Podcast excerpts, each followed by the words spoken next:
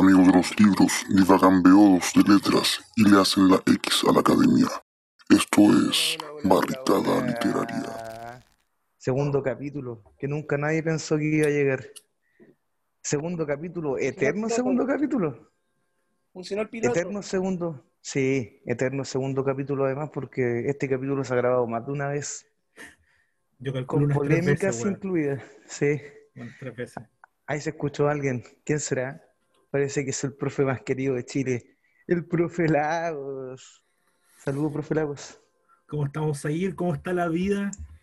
Aquí estamos, día viernes, En celebrando. este capítulo, en este capítulo interminable. Sí, interminable. Zahir, una pregunta. ¿Usted aprueba o rechaza? ¿Usted aprueba o rechaza? Apruebo. Siempre Ah, ok, apruebo. ya listo. Ya, ok, siempre aprueba. Ok. Así que no me vuelve a preguntar eso, amigo. y además nos acompaña el joven del bigote. Dieguito. ¿Cómo ¿cómo Dieguito? Acá estamos, dándole. Qué bueno, eso es lo importante. Como Hemingway lo decía en su personaje de El viejo y el mar, destruido pero jamás vencido. Bien ahí, bien ahí. Se, se nota la destrucción, amigo. Y hoy no estamos solos. Hoy, hoy tenemos invitados por primera vez. Bien invitado. Gran invitado. Un invitado, pero que tiene recorrido en los escenarios, pues, compadre. Otra cosa. Qué bacán. Sí, hoy presentamos a Ana Siet, que nos acompaña de Ux Banda. Hola, ¿qué tal? De San Bien. Antonio, de San Antonio. Sí, aquí estoy en De- el balcón de mi desde casa. San Antonio, bien. Contacto, Sí, aquí estoy en el balcón de mi casa.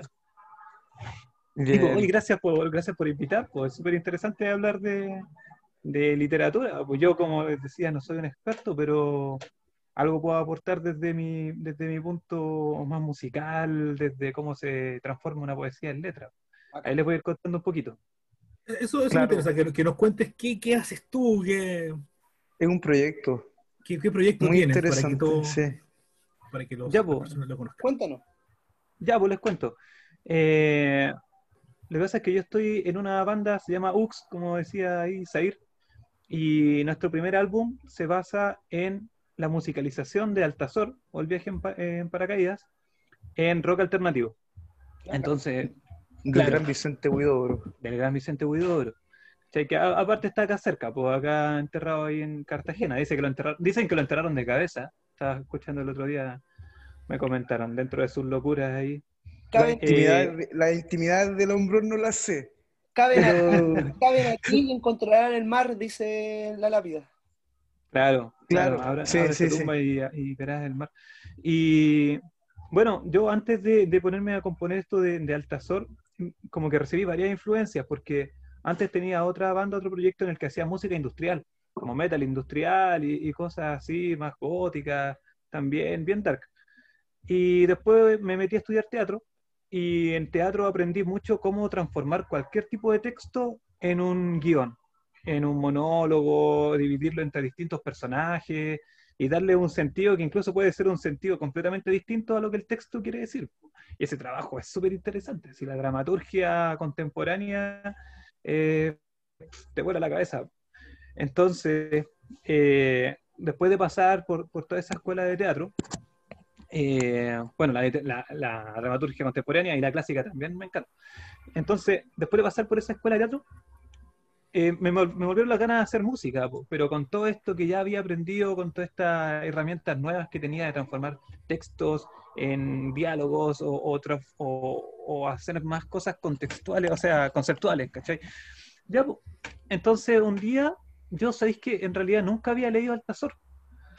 Solamente me llamó la atención una vez cuando era chico, cuando tenía como, no sé, 11 años, iba por la feria así, tipo los cachureos, y de repente vi un libro que tenía un ángel cayendo. Y lo leí, típico que, que Altazor lo, lo ligan con el ángel caído, obviamente.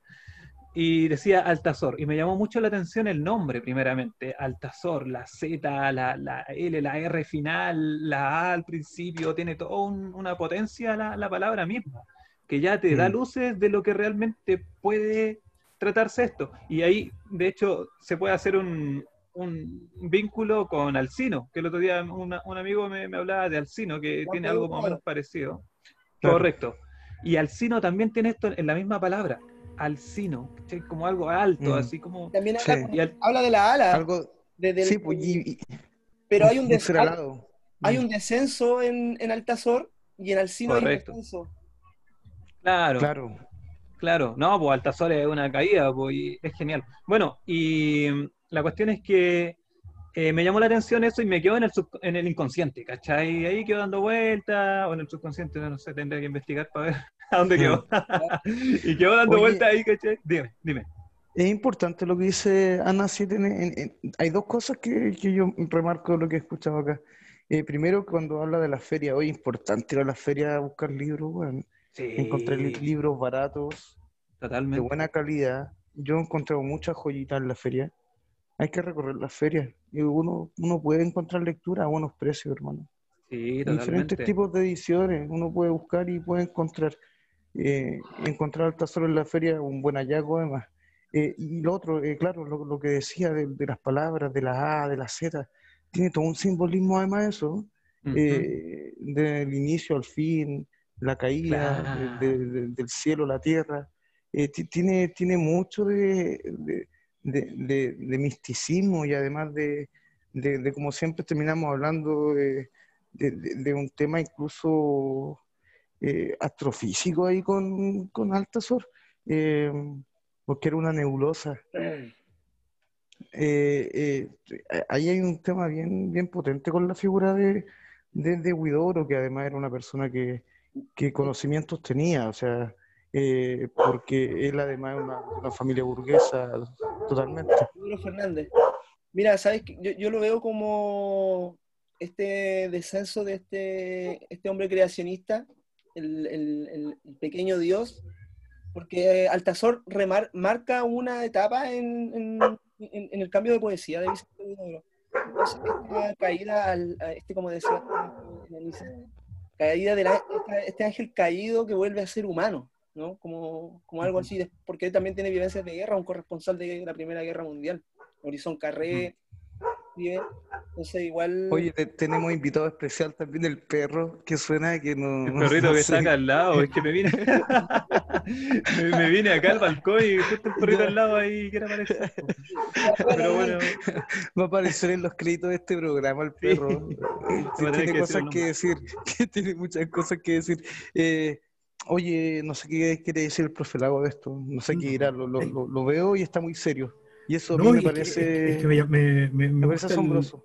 me gusta, es que estoy escuchando, yo estoy yo en verdad no, creo que ya, usted- ustedes lo saben, la gente no, pero yo no soy muy cercano a la poesía, me cuesta harto eh, llegar a, a ese mundo, ¿no? Soy más, más de novela, eh, Sí. de, la, prosa, pero eh, me llamó la atención el- lo que hablaba acá eh, del proceso creativo, eso me llamó mucho la atención, o sea, como parte de la experiencia del libro, ¿no?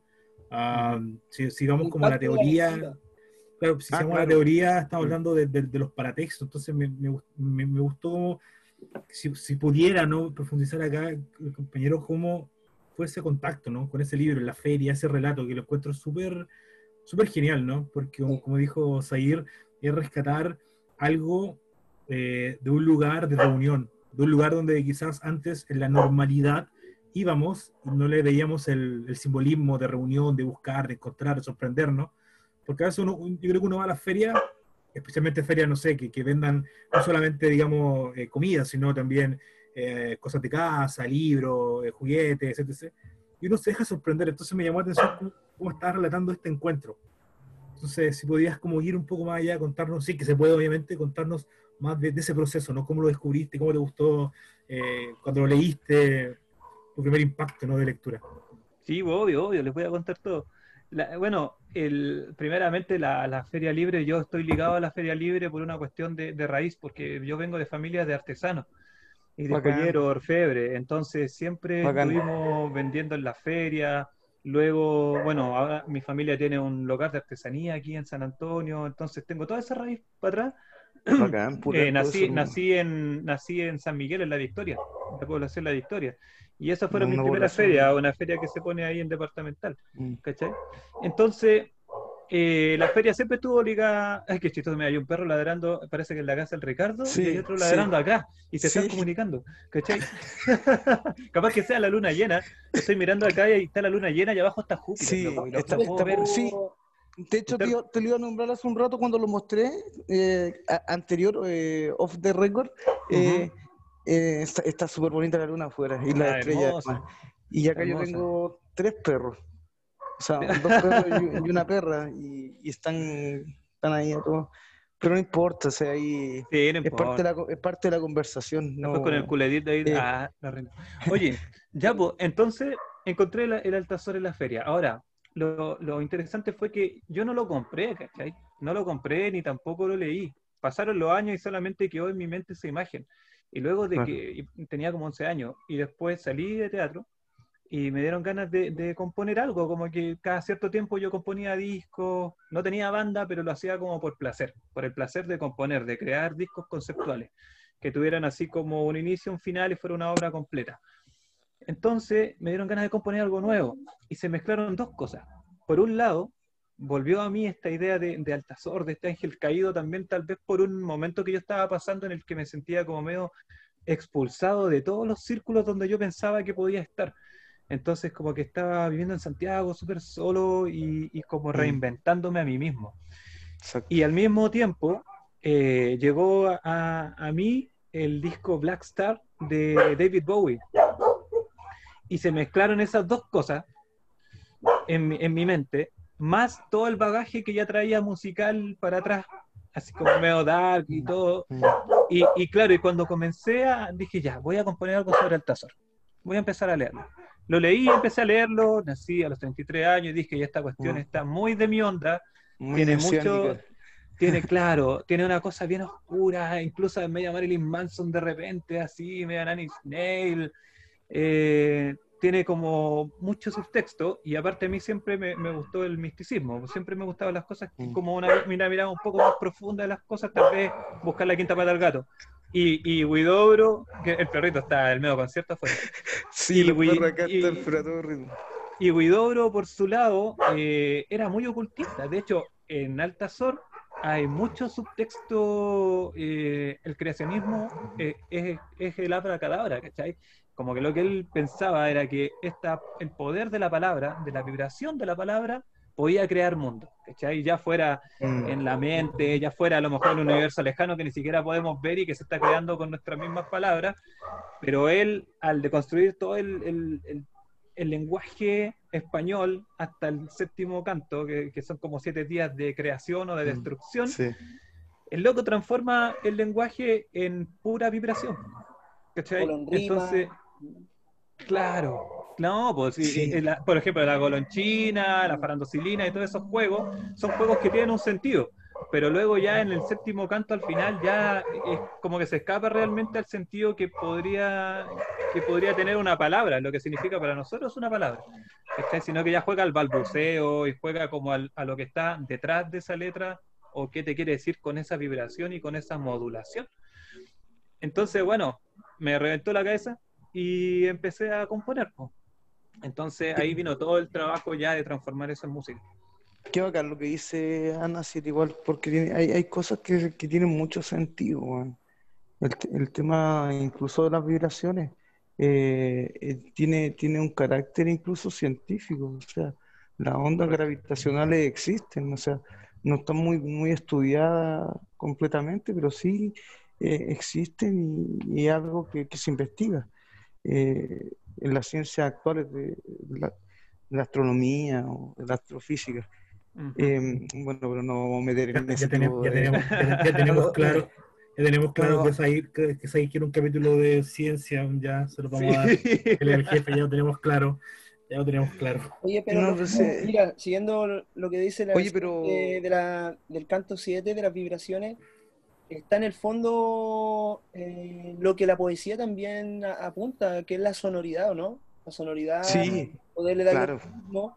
Entonces, eh, este, lo tengo acá y, y- y se lee como si fuera una pauta musical, ¿o no? Porque A, E, U, Claro. o sea, entonces Mm. yo creo que ahí confluye el proceso musical, ¿o no? Que, que se, se- se debió haber revelado como una música, oye, esto lo, lo tengo que materializar en, en- en- en tu disco, no sé, ¿cómo, cómo, cómo lo- cómo- fue ese proceso ya de materialización de, de toda esa información, de la condensación de información? Sabes que en realidad fue un proceso súper así como sincrónico y más intuitivo que, que teórico.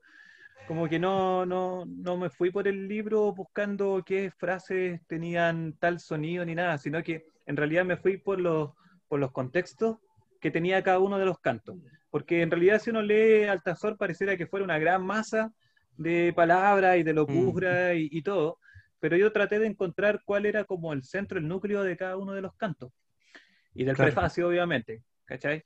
Entonces, eh, fui trabajándolo canto por canto, canto por canto. Y ahí, por ejemplo, eh, bueno, yo de eso extraje 11 tracks que componen el disco.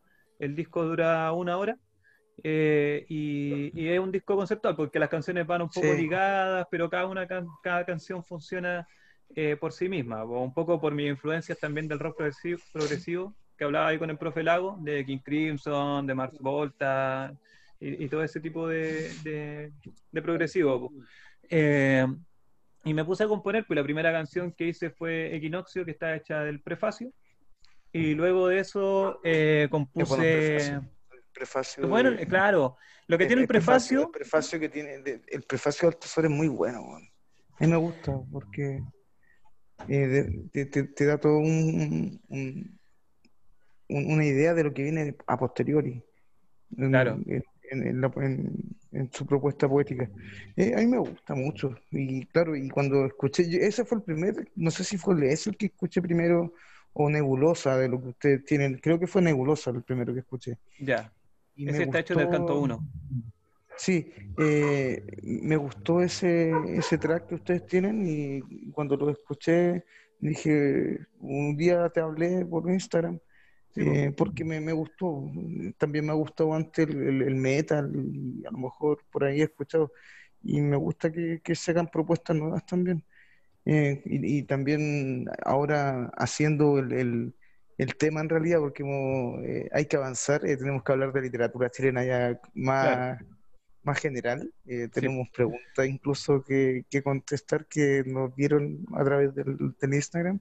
Mm. Em, lo, lo que dice Ana es, es que es bueno porque Chile además se, se caracteriza por tener en el rock eh, siempre a lo mejor a, a sus exponentes también literarios muy de cerca. Claro. Tenemos el caso de los Jaivas, Congreso, Sí, eh, Inti Illimani, los mismos Chancho en Piedra, eh, eh, que, han, que han hecho temas de, de- de- de famosos, por ejemplo, poetas. Tenemos Chancho en Piedra con Nicanor Parra, Ocho bolas Tenemos con Palo de Roca. Ocho Bolas con Pablo de Roca, que es el que me mostró el profe Lago, y yo no lo había escuchado, y sé que me encantó el disco. Gracias, profe Lago, me gustó. Eh, y los Jaivas Recomiendo cosas buenas, bueno, a veces. Sí, con Neruda. Eh, ahí, ya- ahí ya entramos, ahora hacemos esta nueva juxtaposición de temas. Hablemos de No, literatura. todavía, todavía no, todavía no, todavía no, todavía no. ¿Todavía yo tengo, no? yo, no, yo, yo, yo quiero. Yo ¿Quieres estoy seguir metido con- hablando? yo- sí, yo estoy metido con lo Lo de. para, para generalizar después al tema que era el de hoy día.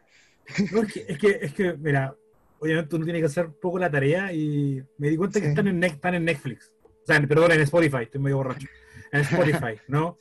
Y em, para que lo escuchen lo- las personas, ¿no? Que está, Ah, está en. Spotify. Sí, pues, o Aux sea, está, sí. está en Spotify, No, entonces. no, si con Ux vamos a, vamos a comenzar en el capítulo con un tema o lo vamos a terminar, pero va, yo creo que va Nebulosa, Nebulosa a mí me gustó, por eso te digo, yo, yo he escuchado el trabajo de Ux y le comenté a Nasir que me gustó el tema, me encontré bastante bueno y me gusta, no, no soy experto musical, pero me gustó lo, lo que hicieron y, y bacán.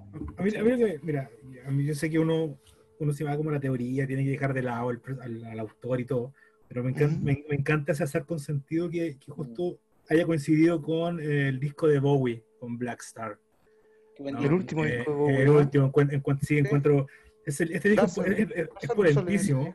Es potentísimo. De hecho, el- es el único disco que tengo de Bowie, eh, Black. Star. eh, entonces, trato de ponerme un poco en, el- en- en este proceso creativo, ¿no? Porque Black Star igual es súper potente, o sea, el disco que lanzó dos días antes de morir, Mm. Eh, el contenido es súper dark, pero es muy eh, complejo. Eh, entonces, me gustaría, si- ¿qué opinas tú de eso? O sea, ¿crees que se, que se unió todo, saliendo un poco de la literatura, sino este proceso creativo, que se unió y te influyó harto ese encuentro con, con ese disco de Bowie en particular?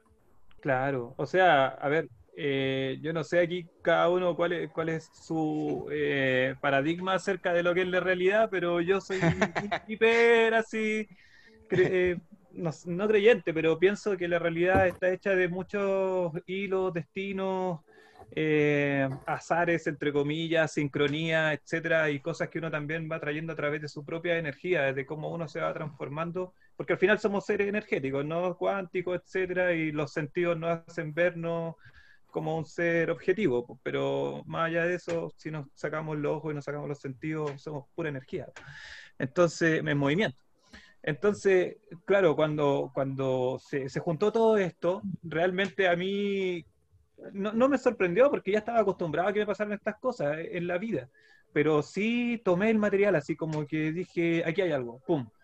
Y claro, Black Star de David Bow- Bowie también tiene todo este tema como del ángel caído de cierta manera. O sea, el primer tema ya te propone una suite súper larga, eh, con cambios, con una letra media mística, así como que pareciera que te quiere decir otra cosa más de lo que realmente te está diciendo.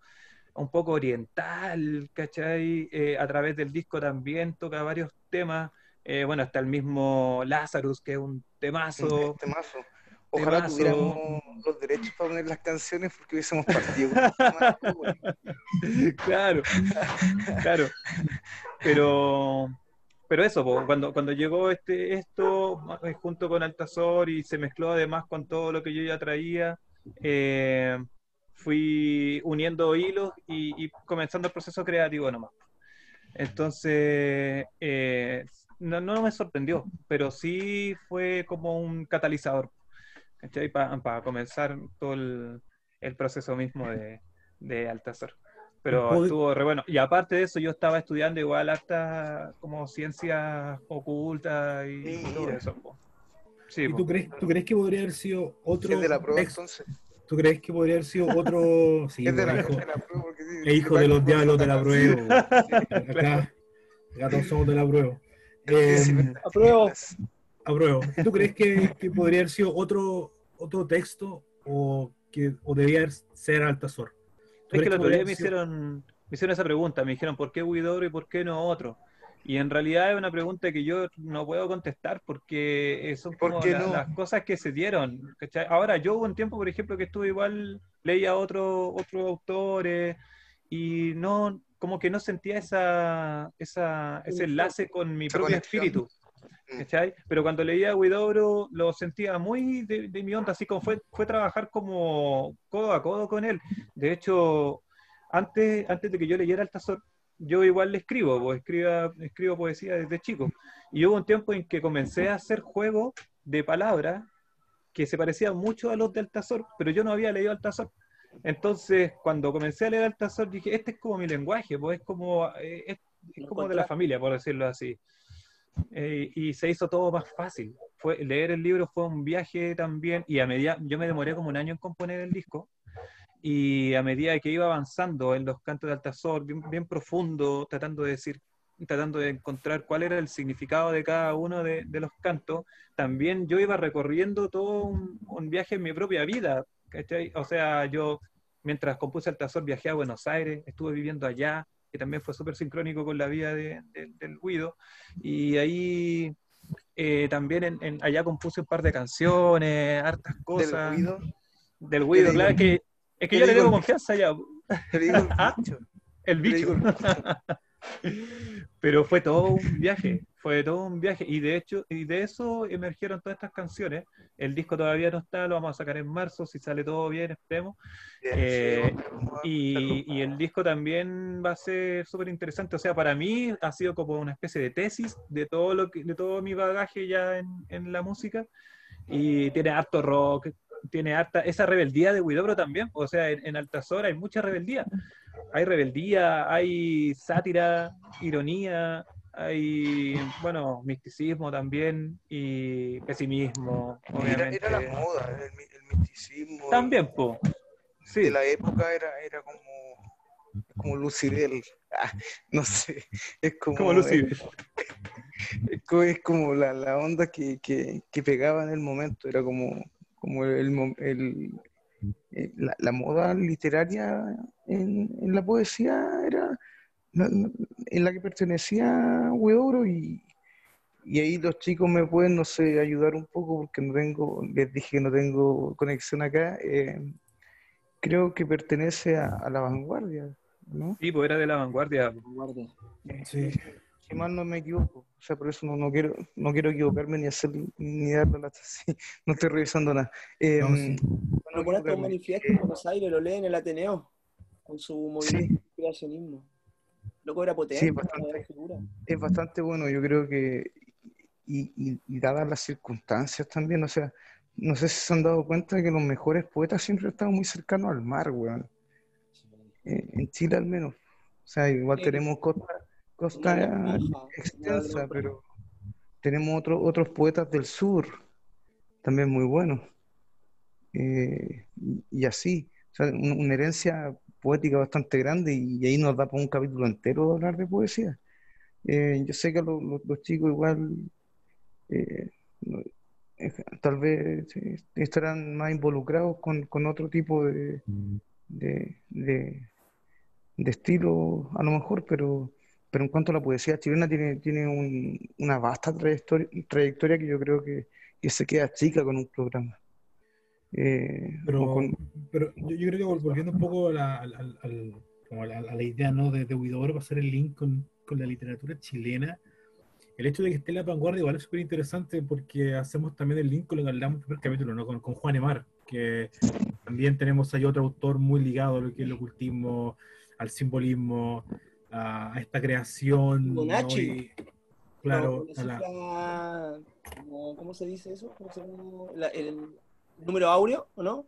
en la proporción, la proporción áurea. Entonces, Áurea. pero, pero, pero interesante, o sea, yo siento quizás me quedo mucho en la, en la parte de la, de la impresión, ¿no? De, de la experiencia en realidad acá de, de nacer, porque encuentro que igual es súper am, importante, claro, ver cómo, ver cómo llega a, nosotros la- el libro, ¿no? Eh, y me, gusta, y aunque no me gustase, igual lo reconocería, lo reconocería, pero me gusta lo que él plantea sobre que fue el momento. Es como fue el momento en que todo unió, ¿no? Eh, yo, chileno. claro, el azar consentido, yo, yo en realidad me, me estaba acordando y, y no, es que me, no es que me esté enamorando ni una declaración de amor aquí a nuestro, a nuestro invitado, pero pensaba y decía, decía viejo, yo cuando tenía, cuando tenía 11 años igual tuve un encuentro con el libro que me marcó, no lo compré, me lo compraron, no entendí ni mierda que era el anticristo de Nietzsche porque pensé que era otra cosa Mm, y después lo redescubrí cuando iba en cuarto medio. Entonces digo, mm. wow, 11 años, eh, llegó, lo tuve, pero no era la madurez, ¿no? Entonces interesante ver cómo se forma eso, cómo, cómo se forma esa relación, y en el fondo es como para sacar al, al libro del objeto eh, inmóvil, ¿no? Dejar de verlo como, como una cuestión que está ahí en el anaquel esperando, es como parte de uno. Una. Claro.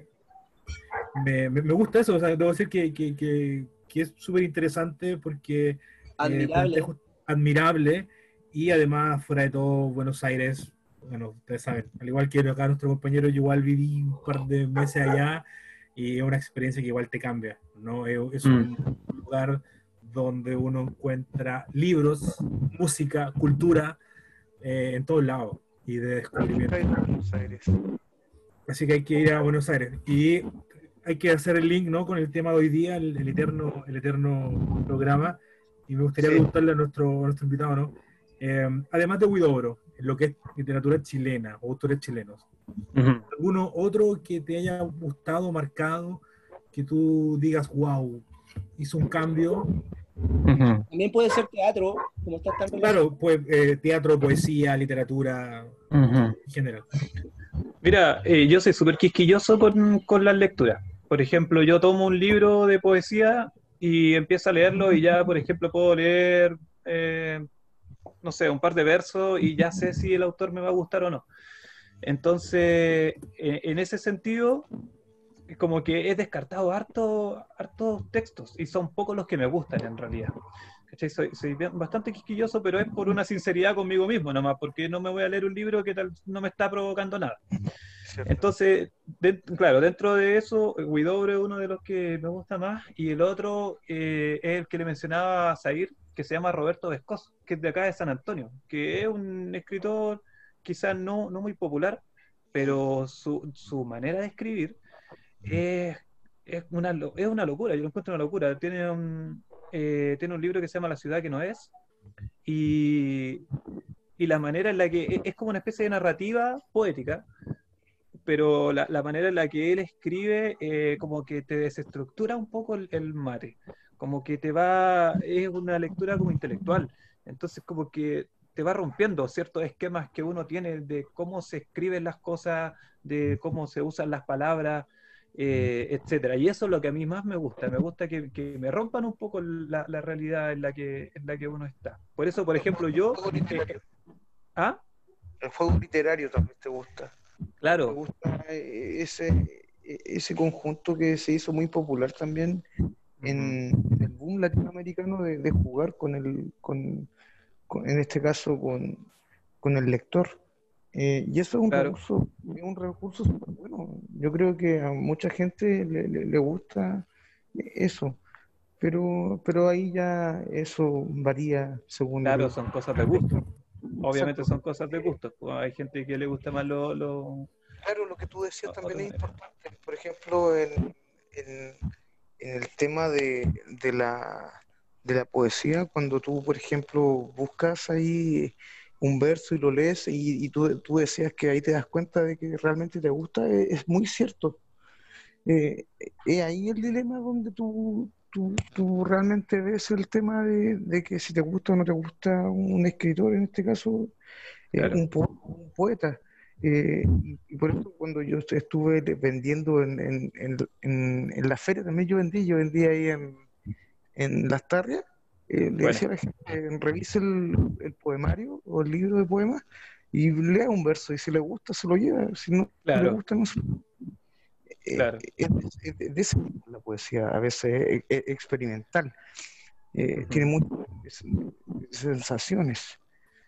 Eh, Correcto. Y así podríamos debatir horas. ¿Cuál, cuál sería para ti, um, Ana, si es el, el verso, ya que lo, lo dijo acá el Zair, que te identifica?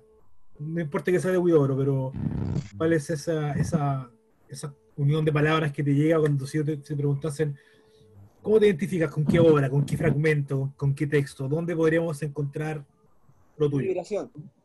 Claro, ¿dónde estaría tu vibración? ¿En qué palabras? Oye, una pregunta súper, súper, súper profunda. Se me vienen al- algunas cosas a la mente. Eh, bueno, haciendo caso de lo que me está diciendo mi inconsciente, que me tira un par de cosas acá a la, a la frente, eh, creo que la parte que dice, hay una parte de Altazor que dice, eres tú el ángel caído, y hay otra parte que dice, embruja el universo con tu voz.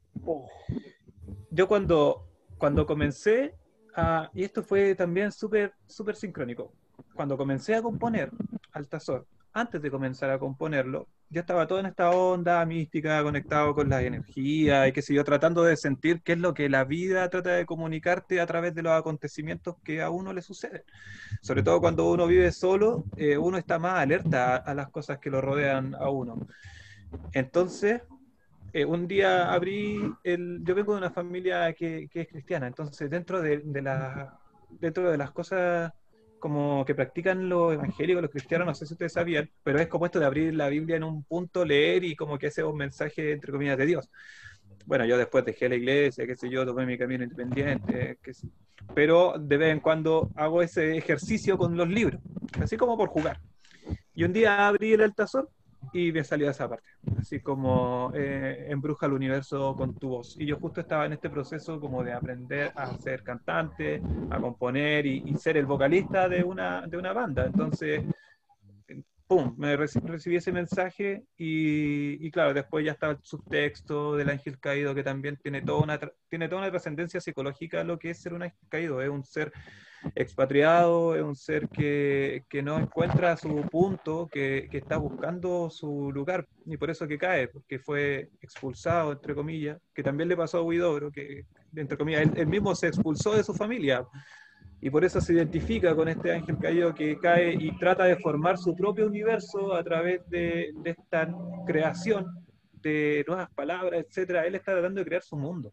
Es una búsqueda de una creación personal de su propio universo porque le rechazó el universo de su padre, de Dios, Este y está buscando lo suyo. Claro, claro. Y bueno, Lu- Lucifer, Prometeo, hay, hay mucho de Ícaro, de Prometeo y de Lucifer en, en acordar Alcazar. una obra de teatro chilena de Juan, de Juan Radrigán, eh, El Ángel. Caído. Grande Juan Rodríguez. Pide por favor entrar a las puertas del cielo. Y se Ujú. despiden entre los dos. Está buscándose el, el verso, ¿no? Eres tú, tú el ángel caído, la caída eterna sobre la muerte, la caída sin fin de muerte en muerte. Embruja el universo con tu voz, aférrate a tu voz, embrujador del mundo. Correcto. Eh, Esa parte. eh, sí, el- la imagen es repotente, ¿no? Ah, El- sí, entonces el, el embrujador de mundo. podría, podría ser, ¿no? Pero también esa relación, eh, la figura de Prometeo, ¿no?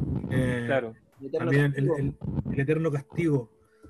Eh, Mm, una, una, siguiendo con esta lógica, un segundo de, como de, de literatura, ¿no? Eh, si, si tú pudieras, ahora en este, en este momento, ¿no? Eh, musicalizar quizás otro texto que no fuese Huidobro, ¿ya? Cualquiera de los que tú... ¿Cuál elegirías? En este, lo, lo primero que te diga tu, tu mente, lo, lo primero que se te venga, ¿Te gusta? que, que te guste, ¿cuál sería? Pucha, el, el primer flash que se me viene sería ya empezar a musicar mis propios poemas, pero Ya.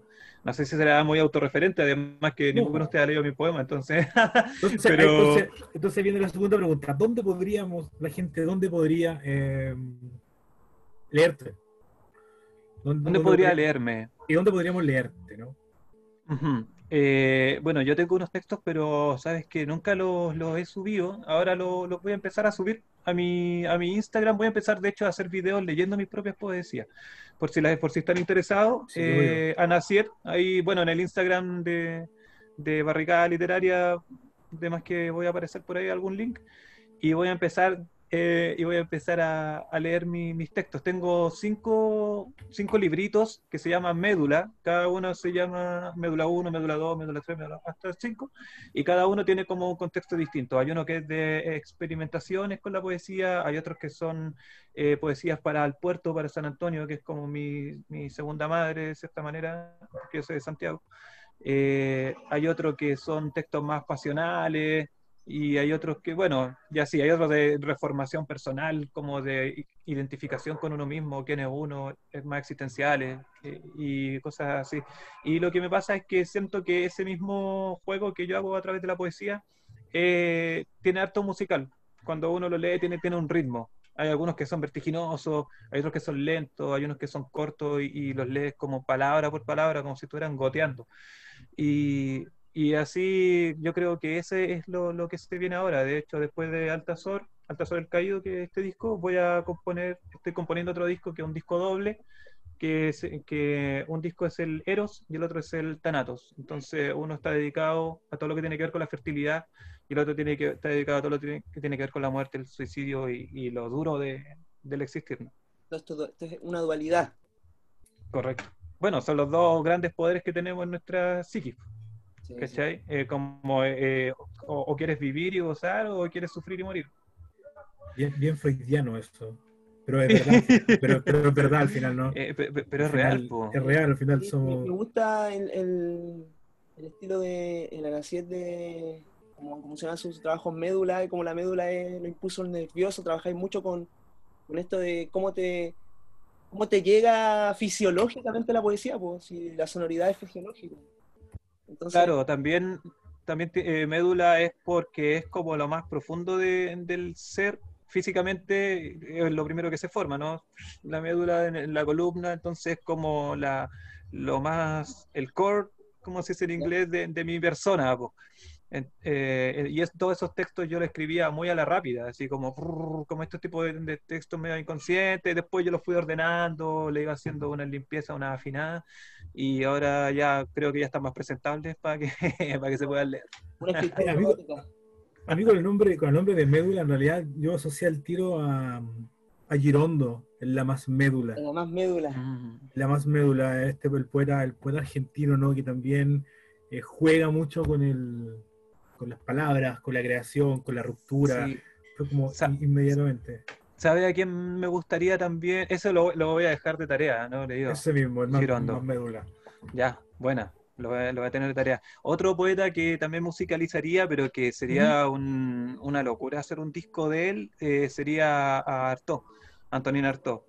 Pero, pero no, no es la volada de lo que lo hizo Spinetta, porque Spinetta le dio la vuelta, pues Spinetta como que dijo que Artaud era un ser que sufría mucho, entonces él hizo un disco completamente distinto en el que trataba de iluminar a, a Artaud. Yo tomaría la oscuridad de Artaud y trataría de transformar eso en, en música. O sea, ¿qué saldría? ¿Ah? Lo tapa manicomio. Claro, no, es súper potente cómo escribe Artaud y, y cómo te, te, te, rompe el cerebro, así como que te lo estruja, te lo reforma, te lo muerde, te lo aprieta, ¿cachai? Es como que te rasguña y... ¿Ah? Te provoca. Sí, sí, eh, es muy potente Artaud y su vida también, bueno, a mí que me gusta el tema de, de la búsqueda mística también, él cuando vivió con los Tarahumaras, ¿cachai? Y todo, después volvió a Europa así con otra, con otra mente, entonces eh, su historia es muy interesante, pero ahí no estaríamos saliendo del, del contexto de hoy día que es poesía chilena. No, pero, pero, pero el contexto se puede cambiar, sí. Por, por- por Sí, el- el, el, el- el eterno capítulo se puede hacer después para que Zahir se siga, para que Zahir se siga haciendo un harakiri, ¿no? Es Claro. que, es que, es que en verdad me gustaría aprovechar porque hay personas que, que en verdad no escuchan, que han hablado, han enviado un par de mensajes, que están también en este proceso creativo, ¿no? Eh, hay una hay un joven aquí que, que está es- en este proceso también creativo de pero de otra área, creo que de música un poco más contemporánea. Entonces, eh, ¿cómo tú abordas ¿no? el proceso creativo? Porque, porque por lo que veo, tu género es la poesía en lo que es literario, ¿no? Como que la poesía viene siendo donde uno más expresa los sentimientos. O sea, hemos hablado de, de- obviamente, de, de Huidobro, de tú eres poeta. Entonces, ¿qué crees tú que, o qué es para ti lo más difícil a la hora de escribir eso? Me refiero a, ¿te has preguntado quizás desnudar mucho tu interior o, o- lo que tú buscas, justamente expresarlo de una, así desgarrador? En la poesía, En la poesía, ya. ¿es, es para ti eso lo importante? El, el- el sacar lo más oscuro que uno tiene. Ahora, entendiendo oscuro no me refiero a un- a una carga semántica negativa, me refiero a que es justamente esa parte de nuestro inconsciente que uno se guarda Que trata de sacar, pero que a la vez no quiere que los demás sepan, pero quiere comunicarlo Sí. de una forma más elaborada, ¿no? De una forma en que, uno pueda entenderlo y, generar quizás en el, en el lector o con quien te oiga eh, un impacto, como lo hizo contigo Widobro, como lo puede haber hecho conmigo Lin, etc. Entonces, ¿qué, es para ti eso? ¿Qué es lo importante? ¿Cómo se lograría? como eh, ¿Cómo- cómo- la- Fue la de la- larga ruta. ¿Cómo, cómo tú Sí. podrías, cómo tú crees que se pueden causar ese proceso creativo de sacar se interior causar claro, para que las personas que nos escuchan, que, que están en esta búsqueda también, puedan Mm. tenerte como, como, un, como, un, como un guía, ¿no? Mm, En el fondo, entiendo en el fondo creo que es, para, para mí, ¿no? Creo que es Sí. súper importante que ellos vean que Sí. hay más personas que lo están haciendo. Claro.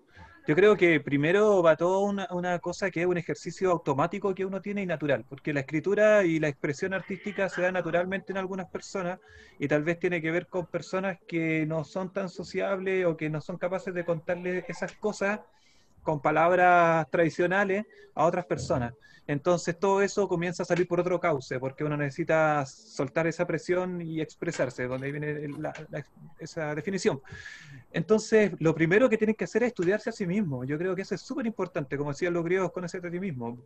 Entonces, uno tiene que empezar a leerse a sí mismo, escribir automáticamente y luego empezar a leerse, ver qué palabras hay que se repiten, cuál es el estilo que uno tiene y, profundizar en eso. Y, y, yo creo, por lo menos, lo que ha sido mi viaje en la escritura, eh, hay un gran porcentaje del viaje, hay muchos años en los que uno escribe automáticamente, inconscientemente y, sin reglas. Y está súper bien, encuentro yo, que eso es súper importante toda la etapa de experimentación. Por ejemplo, llevándolo un poco a, lo musical, los Jaivas tenían una etapa en los que hacían puras locuras. No sé si han escuchado la, la vorágine, que es unos discos que ellos tienen que hacen puro ruido. Parece ruido pero de todo eso, después ese caos se fue ordenando lentamente hasta transformarse en lo que fueron los, los Jaivas actualmente y que hacen música genial, pero justamente porque dejaron que su inconsciente se manifestara. Entonces, una de las primeras cosas que yo... Eh, no, el gato botó una cuestión Una de las cosas que yo aconsejaría es primero estudiarse a sí mismo, escribir automáticamente y estudiarse, ver cuáles son las búsquedas que uno tiene cuando, cuando escribe. Hay diferentes tipos de búsquedas. Un poeta, como, como me pasa a mí con Médula, puede tener muchas búsquedas. Puede tener la búsqueda personal, puede estar el lado amoroso, que es súper normal que suceda, porque las pulsiones de amor de una persona son importantes. Eh, luego está, no sé, la experimentación, etcétera. Pero lo más importante para poder realmente transformarte en un artista y sentirte como tal, sin copiarle a alguien, es conocerse a sí mismo. Porque si uno empieza a mirar hacia afuera, eh, va a empezar a copiar, porque vaya a encontrar que otras personas escriben bien. Ahora ese camino también es válido. Si, si otras personas quieren empezar a imitar a otro artista, también es válido, porque también puede reflejarte, tal vez hay algo en ese artista que es parte de ti. Pero yo creo que eso, yo creo que eso es lo más, es lo más importante, como empezar a estudiarse a sí mismo y, y conocer cuál es el diamante en bruto que está dentro de cada persona, porque en realidad uno es como una semilla, que tiene como una ecuación adentro, un código, pero uno tiene que empezar a descubrirlo. ¿Quién, ¿Quién, es uno mismo? Uno no es cualquier persona.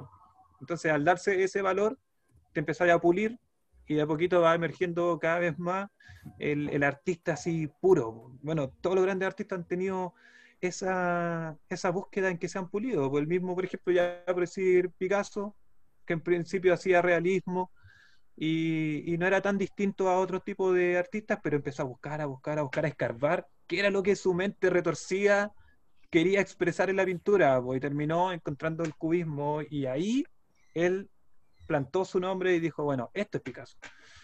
Esto es Picasso. Y bueno, con, con Guidobro también lo mismo. O sea, también hubo una época en que su poesía no era tan innovadora. Al principio era una poesía mucho más, más normal, entre comillas, siempre con una búsqueda pero a medida que fue indagando y perfeccionándose a sí mismo, fue encontrando al creacionismo y la innovación.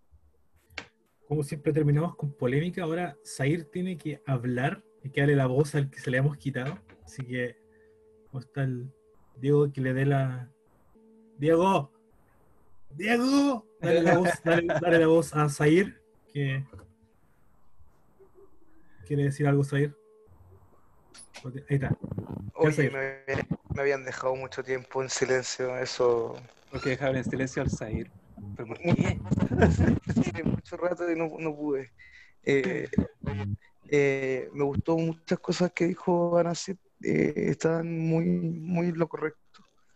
Pienso yo en, en, el tema de la creación y en el tema de la escritura, es importante. Eh, uno, uno se conoce, eso también, el tema del autoconocimiento, uno también aprende a conocerse y, sobre todo cuando lleva un, bagaje en este, en este mundo cruel.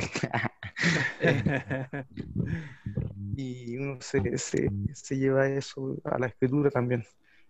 Y pues es importante cuando él habla de, su territorialidad, territorialidad eh, con el tema de, que sea allá en, en San Antonio, su segundo hogar. Uno siempre encuentra su segundo hogar en diferentes lugares. Em, y, claro, o sea, eh, es un tema que el poeta siempre está arraigado a su ciudad, eso es súper eh, común.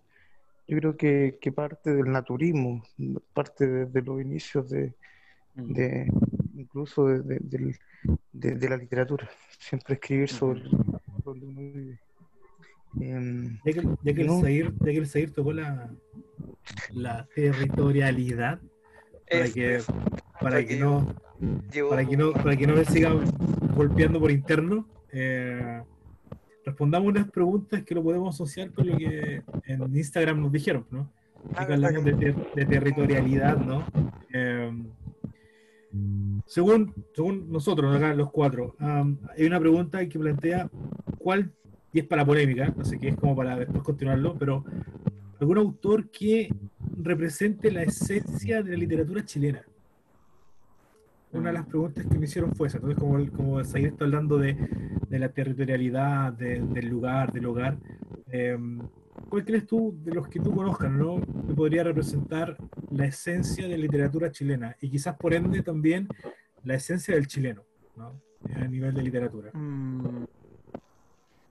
Como, te decía, bueno, primero que nada voy a ponerme parche ante la herida, que no, no soy experto. He leído hartos auto- autores chilenos, pero no podría, ta- tal vez no voy a dar en el clavo, pero para mí yo creo que De Roca es como... eh, tiene harta, harta chilenidad. En- cuando yo comencé a, leer a De Roca, no lo leí mucho, pero cuando comencé a leerlo, me di cuenta como que podía oler la- las imágenes como un poco campestres que habían ahí, como la esencia de... ¿Ah? La epopeya de las grandes comidas y bebidas chilenas. Había algo súper... eh, leí uno, uno que no me, no me recuerdo muy bien, pero que hablaba algo como de una rosaura, como que mencionaba a una, a una mujer. Y, y la manera en que estaba escrito describía muy bien como el espíritu del, del, del hombre chileno y de la mujer chilena, pero de los años 40, 50, así, en el, en el campo de Chile. Y podía oler, podía oler la, la tierra, la- podía oler la, las vacas rumiando y la noche, esa noche fría, con, con animales en medios terroríficos. Eh, bueno, yo encontré súper oscuro a, a De Roca, de hecho, mucho más oscuro que, que. Lo, lo encontré como medio macabro. Ah, Quizá no en su poesía misma, sino que como un trasfondo. Algo que sucede en el inconsciente cuando uno lee o cuando uno escucha una canción. Pero hay algo medio macabro ahí, algo así medio duro, que también tiene que ver tal vez con su vida, porque bueno, hablemos de la vida de, de Roca y fue terrible, pues, ¿cachai? O sea, plagada de suicidio. ¿Qué onda? Así como tapado en, demonios que, lo daban vuelta y, tal vez lo aconsejaban escribir. Pero, pero eh, eh, él, él me parece muy chileno. Él me, me parece que representa mucho esa nocturnidad, por decirlo así, chilena de, de campo, de tierra, de cerro, de, cerro chileno, como de precordillera, una cosa así. Siempre dentro de la poesía. Claro, siempre dentro de la poesía, sí. ¿Y, tú, y tú, Diego? ¿Qué es para, ¿Cuál sería para ti Eh, el autor que representa la esencia de los chilenos? brevemente, eh, co- eh, comparto con la Ana Siet eh, la las grandes epopeyas de la comida y las bebidas en Chile. Creo que representa ese, eso como campestre, eso como, como campo ciudad que todos tenemos. Y Poemas de Chile de Gabriela Mistral. Creo que también un gran trabajo que ya se da. eh, describiendo el país, ¿no? Poemas de Chile, es un, es un gran poemario, un gran poemario, muy- eh, no muy leído, no muy leído, pero sí, eh, si habla de la raíz chilena, eh, eh, es potente, es potente. Me gusta lo que hizo. Además, Mistral es sequísima, hermano. Mistral es muy buena. Y eh, a- además de, de- de- de ese poemario que dice eh, Diego, a mí se me viene a la mente Tala, Tala también. Tala es muy buen poemario. Y, y no sé, eh, ya, ya la parte más, más de, de- de las rondas y ese tipo de cosas también son buenas para, para la literatura infantil, que también podemos hacer una conexión ahí. ¿Y me ti, gustó. ¿Puedo nombrar? Sí, ¿Puedo pues, nombrar? obvio. ¿Cuál es Ya. para ti? Y ya yo me voy a ir uno, uno con narrativa y otro con, con poesía. Tengo, tengo dos. Como ya nombraron ya de Roca, eh, yo voy a nombrar a Pessoa Vélez. Y creo que para mí fue gran descubrimiento en su momento. Alma chilena. me- alma chilena. Me gusta lo que es un, es un poeta del pueblo, casi en, en, en toda su, su, su palabra. Eh, no, Pessoa Belli eh, eh, es notable. Yo creo que Carlos Pessoa Vélez debiese tener un, un rinconcito más potente en la literatura chilena eh, en, en la parte poética. Y ya en el segundo lugar, como ya nombraron también a, a Gabriela Mistral, yo quería, y no, no en el segundo lugar, sino que eh, eh, en segundo, eh, eh, que voy a decir, eh, tiene que ser Ma- María Luisa Bombal. Me gusta mucho su trabajo en La Última Niebla, me gusta mucho su trabajo en La Mortajada, me gusta su prosa, es una prosa exquisita, sabe relatar muy bien, transgresora, las tiene todas. María Luisa Bombal siempre recomendado por mí. Así que, con chilenidad en, en, en- en cierto- en ciertos tópicos. Me gusta, así que ahí, ahí van mis dos. Bueno, Eh, bueno, a a le queda uno, puede ser cualquiera, que es el guarde porque dijo uno. Tiene que ser dos. Sí, Sí, pues después, eh, si quieres puedes pensarlo mientras para ser el segundo. Lo que creo que Telier, Telier se pronuncia, ¿o no? no. Sí, te, Sí. Telier tiene harto, pero como Telier tiene esta cosa como de, de la poesía que te recuerda, por lo menos a mí como que me recuerda el, el Chile de los años 80, así como esas casas, me huele a madera, me huele como a, a recuerdos de infancia, pero recuerdo de infancia en ciudad, ¿cachai? Como tiene otra onda, no, no, no es tan, no es tan campestre como Roca, eh, pero Telier sí, yo lo encuentro también súper chileno. Que quizá un poco más fino, pero, pero también súper chileno. Yo lo destaco. Lo pondré ahí en el panteón que estamos creando con todos estos nombres. Por la Gabriela también, pues. Obviamente la Gabriela es gigante, po. un ser también un poco ator- atormentado, po, pero, pero potente. ¿Y tú, profe? yo, ya yo no voy a decir a Bolaño porque sé que me van a, me van a colgar, así que em, donoso. Yo en verdad, yéndome la narrativa, que, que es como lo que más me manejo, es donoso. A mí donoso porque encuentro que, que los libros, em, las historias de Donoso en, en- en esta dualidad de la burguesía alta, pero en decadencia, ¿no? El arribismo y los monstruos que, que aparecen, no solamente en el obsceno pájaro de la noche, sino pienso en, en el jardín del lado, eh, en, las- en el lugar sin límites, ¿no? Eh, en coronación, todas estas, luchas creo que es parte de la identidad chilena, ¿no? Eh, tenemos estas personas que ocultan su, su esencia por parecer a lo que no son, que podemos llevarlo a la obra de Donoso y también al mismo Donoso, esa tortuosa dualidad que tuvo de ocultar algo que el día de hoy nos parece tan normal como, como su condición ¿no? Eh, homosexual. Uno lee los libros son, son desgarradores, ¿no? Para decir como, wow, cómo lo aguantó. Y pensar que ese contexto que uno piensa muy antiguo, yo encuentro que el día de hoy to- todavía, todavía está, ¿no? El arribismo, el querer aparentar algo que uno no es, ¿no? Y el ocultar nuestros monstruos y quizás llevarlos a un lugar físico y dejarlos allá. Ese sería uno, ¿no? Y si tengo que hablarte de poesía para que no tampoco me reten tanto, eh, Enrique Lin. Mm, Eh, está- sí, está- había eh, que. mira, eh, estaba entre Enrique Lin, estaba entre Enrique Lin y estaba entre Enrique Lin. Entonces, en realidad, Enrique Lin. No hablamos de tampoco. Mira, es que, ¿saben qué? En este capítulo hay mucha gente. De hecho, a este capítulo habrá que llamarle el capítulo de poesía, porque lo que más hemos hablado es de poesía. Eh, Ujú. Supuestamente iba a ser otro capítulo y va a ser el eterno capítulo 2, el que. Adelante. E- Este se va a lanzar, pero con otro nombre. Em, lo que sí, em, creo que lo, mismo que hablábamos la, la- la vez pasada con el Diego, bueno, el, Diego lo, di- lo dijo, la simbiosis literaria de- del día ha sido la poesía. Yo creo que, que hemos pasado por, por varios eh, autores bien buenos que la gente ha leído, pero eh, claro, si tú quieres hablar de narrativa de Bolaño, en Bolaño podemos tener un capítulo completo, tú sabes que, que ese capítulo se viene completo. No, sí sé, sí sé, pero, pero es, para, es, para salir de, es para salir de mi zona de confort, ¿no? De, de hecho, por, un- de hecho, por una de las preguntas que nos hicieron, voy a tener que leerme un libro porque en verdad no lo he leído. ¿Sí? Eh, ya que hay una pregunta que plantea cuál es el impacto de Hijo de Ladrón de literatura chilena. Así que la tarea para esta semana va a ser tener que leerme Hijo de Ladrón, que no lo he leído. Lo, reconozco. En el programa, en el programa de, de estudio. Eh, sí, yo este, yo este año, y menos mal que no me escuchan tantos estudiantes, yo este año coloqué Hijo de Ladrón en el programa para obligarme a leerlo, yo mismo. Luego lo coloqué por eso. Yo en verdad los programas de lectura los hago con libros que yo no he leído para poder experimentar con ellos también esa emoción o aburrimiento del texto. Encuentro en Oye, verdad bien. Tenía que decir algo, lo, lo dejamos. Diego, digo.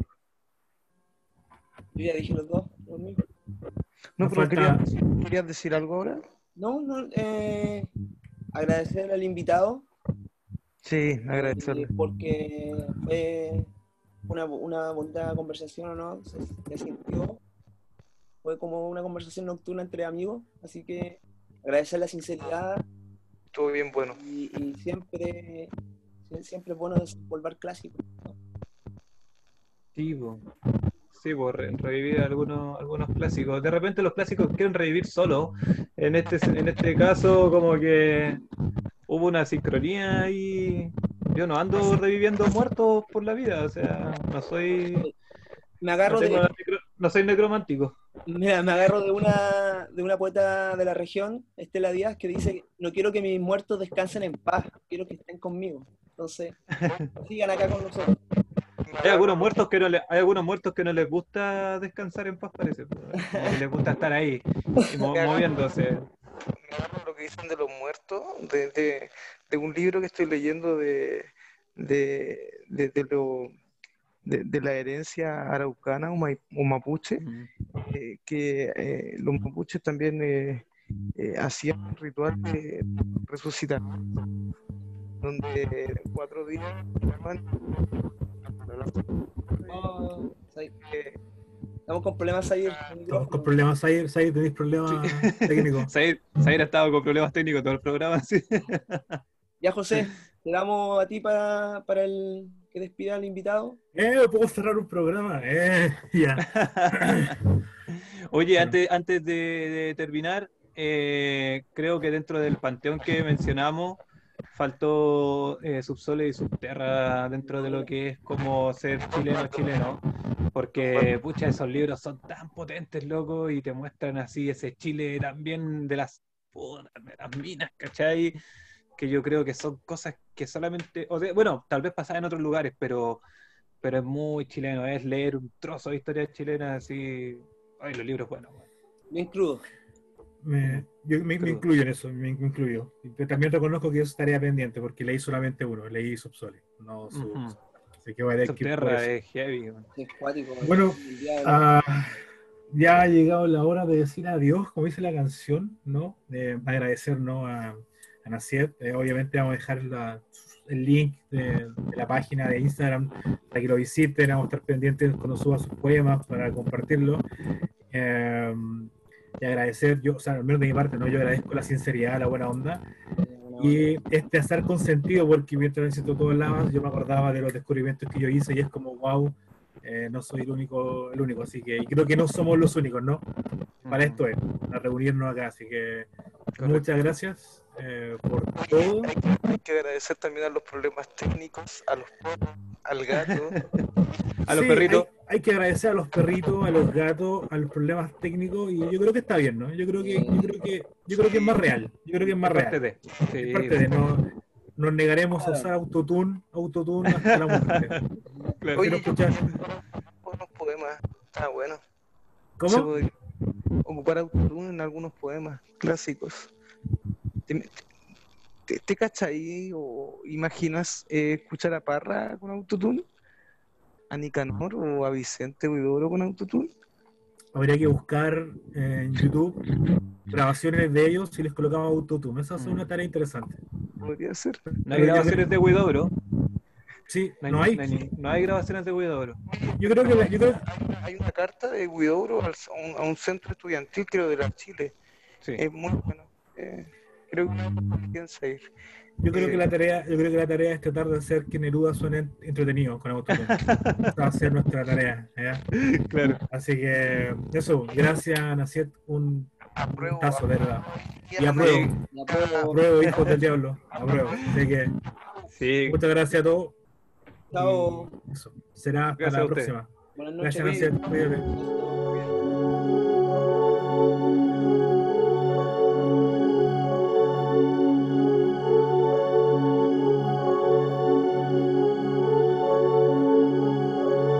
Nací a los 33 años. Día de la muerte de Cristo. Nací